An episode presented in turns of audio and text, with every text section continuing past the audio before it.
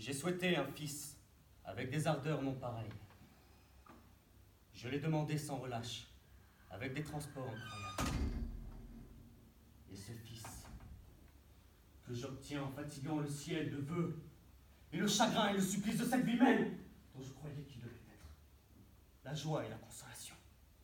De quel œil, à votre avis, pensez-vous que je puisse voir cet amas d'actions indignes, dont on appelle aux yeux du monde d'adoucir le mauvais visage suite continuelle de méchantes affaires qui nous réduisent à toute heure à la les bontés du souverain et qui ont épuisé auprès de lui le mérite de mes services et le crédit de mes amis.